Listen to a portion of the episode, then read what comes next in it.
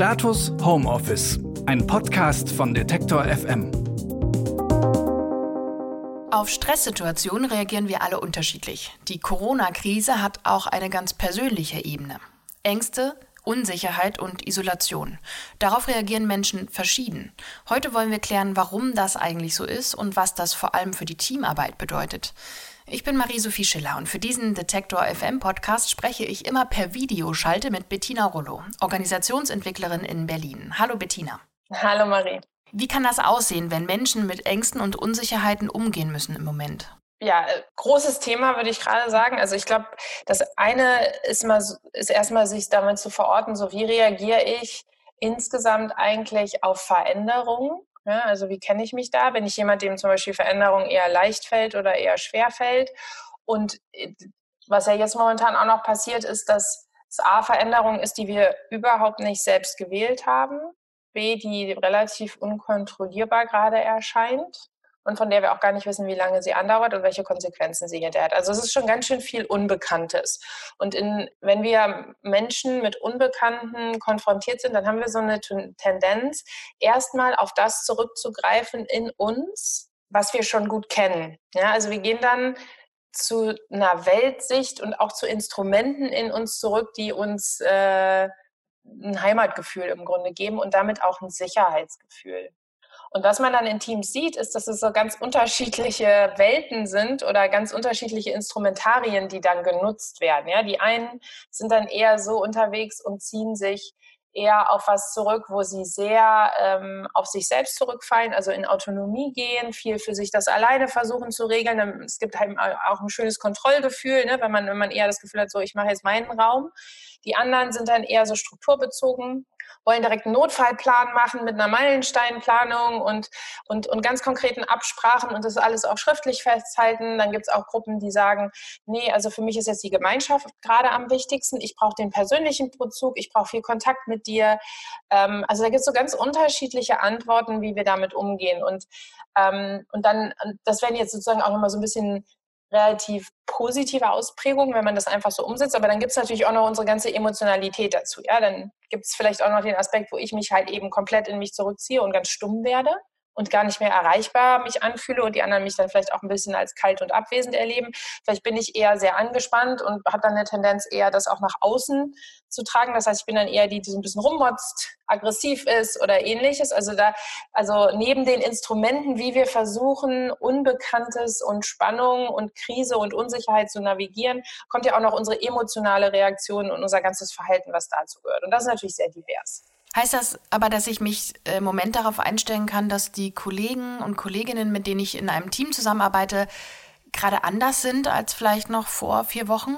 Wahrscheinlich. Also ich bin auf jeden Fall ein bisschen anders als vor vier Wochen. Also in einem positiven und im schlechten habe ich festgestellt. Also ich bin auf einer Ebene so ein bisschen entspannter weil das Leben gerade ein bisschen simpler ist als vorher. Wir sind alle zu Hause. Ich weiß auch, alle anderen sind zu Hause. Ich bin also nicht angespannt, ich kann gerade nichts verpassen. Ja? Ich bin da irgendwie, kann mich da irgendwie so ganz gut reinbegeben. Und dann gibt es natürlich was in mir, wo ich auch total angespannt bin, auch Angst habe. Und wo ich schon merke, dass ich dann so Wellen durchlaufe, so, wo ich dann mal irgendwie einen Ticken zu harsh bin, ein bisschen schriller, als ich es normalerweise bin. So, wie sich das jetzt beim Einzelnen ausprägt, das wissen wir nicht, aber Teams merken da sicherlich was. Und wie kann man denn darauf eingehen, wenn man dann aber seine Kolleginnen und Kollegen gar nicht vielleicht wie sonst irgendwie mal in der Küche trifft oder mal irgendwie, weiß ich nicht, zusammen eine rauchen geht oder mal auf dem Flur irgendwie kurz quatscht und man sagt, ach Mensch, ja, wie geht's denn dir jetzt damit? Ähm, sondern wenn man das so ja eigentlich nur so abstrahieren kann über so eine Telefon- oder Videoschalte. Also gibt es da irgendwie einen Tipp, wie man so ein bisschen besser aufeinander eingeht im Moment? Ja, also es kommt jetzt so ein bisschen darauf an, wo das Team schon mit seiner äh, Kommunikationskultur abspringt. Also im Idealfall, so, und die Firmen, mit denen ich arbeite, die arbeiten halt alle darauf hin, dass der Austausch darüber, wie es mir geht und was das gerade in mir auslöst und was das für einen Effekt auf meine Zusammenarbeit mit dir und dem Team hat, dass sie das verbalisieren können. Und die machen das dann regelmäßig über Check-ins zum Beispiel. Also, dass die, das muss man nicht vor jedem Meeting machen, aber dass die mindestens mal irgendwie in einem regelmäßigen Abstand sagen können, okay, so geht's mir gerade, so navigiere ich gerade die aktuelle Situation, so gehe ich mit der Unsicherheit äh, um, so gehe ich mit meiner Familie zu Hause im Homeoffice um. Das passiert für mich gerade, damit du und mein Team dann einen Eindruck hat, was passiert bei Bettina denn eigentlich gerade und nicht nur mein Verhalten an den Kopf geknallt kriegt. Ja, also diesen Einblick erlauben in das ist, das ist, was in mir passiert. Dann gibt es aber natürlich auch Teams, da ist das gar nicht so Teil der Kommunikationskultur und würde jetzt auch eher so eine Reaktion auslösen von, äh, das ist mir jetzt aber ein bisschen zu persönlich und das ist doch jetzt der professionelle Kontext. Und da glaube ich, ist das jetzt aber schon eine Sondersituation, wo es gut ist, Räume dafür einzurichten. Also viele von den Teams, mit denen ich arbeite, die sagen wir mal eher in dieser Art von etwas, ich nenne das immer ein bisschen traditionellerer Kommunikationskultur sind, mit denen entwickle ich gerade Formate, die zu ihnen passen, wo die Reflexion zu Corona, Stress, Unsicherheit und mir am Arbeitsplatz stattfinden kann. Dann machen wir einfach eine Sharing-Runde. Also jeder sagt mal zwei Minuten, wie ihm es gerade geht und das kann dann jeder so abstufen, wie das für ihn passend ist, was das gerade mit mir macht und am wichtigsten natürlich immer die Frage, was brauchst du denn? Dass dieser Austausch stattfindet. Bei Teams, bei denen das eh schon ein Teil der Kommunikationskultur ist, die machen das einfach in regelmäßigen Abständen. Zum Beispiel irgendwie beim Wochenauftaktsmeeting ist das dann Thema oder es wird regelmäßig immer wieder aufgegriffen. Gibt es denn dafür Regeln? Also so zum Beispiel wie in Feedbackrunden, dass man das nicht kommentieren darf und jeder sagt einfach kurz, wie es ihm geht? Genau, also der Check-in wäre ja, also so ein Check-in-Format oder ein Sharing-Format hat ja nichts anderes, nichts anderes als ein Redekreis. Das heißt, wir geben jedem zwei Minuten, es gibt die eine Person oder drei Minuten, eine Person, die das ähm, auf, also äh, aufnimmt die Zeit, also darauf achtet einfach und dann geht das einmal um und, und jeder andere ist äh, angehalten, wohlwollend, aufmerksam zuzuhören. Das bedeutet aber natürlich auch, dass ich in meinem Check-in jetzt nicht in eine Vorwurfshaltung zum Team gehen könnte. Ne? Also dass ich jetzt nicht sage, so und mir geht es total schlecht, weil ihr alle so unkooperativ seid. Ja, das, also das ein Sharing basiert schon auch sehr auf gewaltfreier Kommunikation im Sinne, ich teile mein Erleben. Das heißt, in der These fängt jeder Satz mit ich an und keiner mit du ich erlebe das gerade, meine Wahrnehmung ist das. Also, dass man ganz mit, mit sich da verbleibt.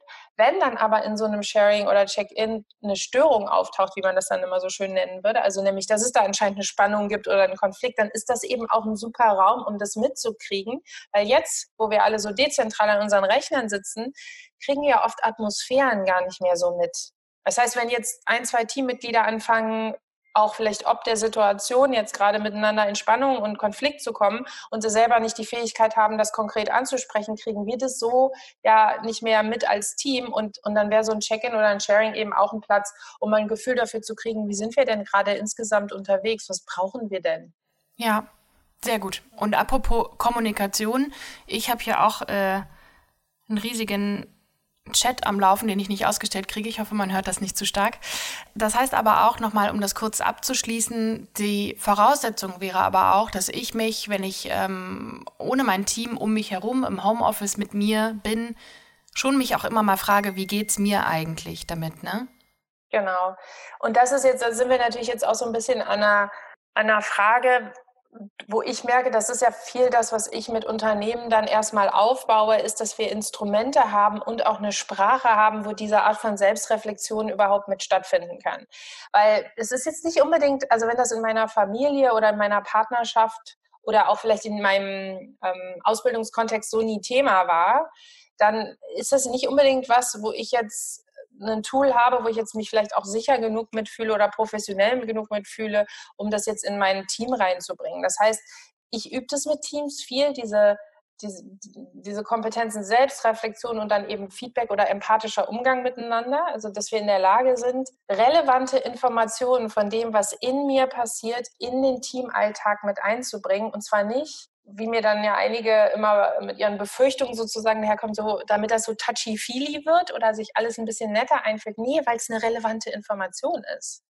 Ja, weil wenn ich dich jetzt als Kollegin habe und ich merke, du bist total abweisend, du redest nicht mehr mit mir wie früher, dann ist wahrscheinlich das Erste, was ich vielleicht mache, ist das auf mich zu beziehen. Wenn ich aber wüsste, was in dir vorgeht, dann könntest du mir vielleicht sagen, du, ich habe hier zwei kleine Kinder zu Hause sitzen, ich bin so am Rand. Ich will einfach gerade nur fokussiert arbeiten und ich kann gerade nicht viel anderes. Wenn ich das weiß, dann habe ich für dich eine ganz andere Empathie und kann auch ganz anders mit dir umgehen.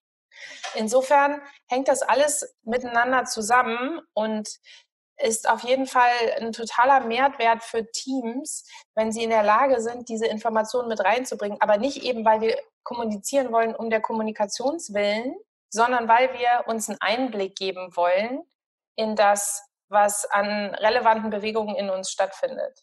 Liebe Bettina, vielen Dank. Danke dir. Homeoffice, das heißt im Moment eben irgendwie auch mehr als nur von zu Hause aus arbeiten. Quasi ein unfreiwilliges Homeoffice und da geht es auch manchmal um Gefühle. Das war unser kurzer Impuls für heute. Ich bin Marie-Sophie Schiller und ich freue mich, wenn ihr diesen Podcast jemanden empfiehlt, der auch gerade im Homeoffice arbeitet. Vielen Dank und tschüss. Status Homeoffice, ein Podcast von Detektor FM.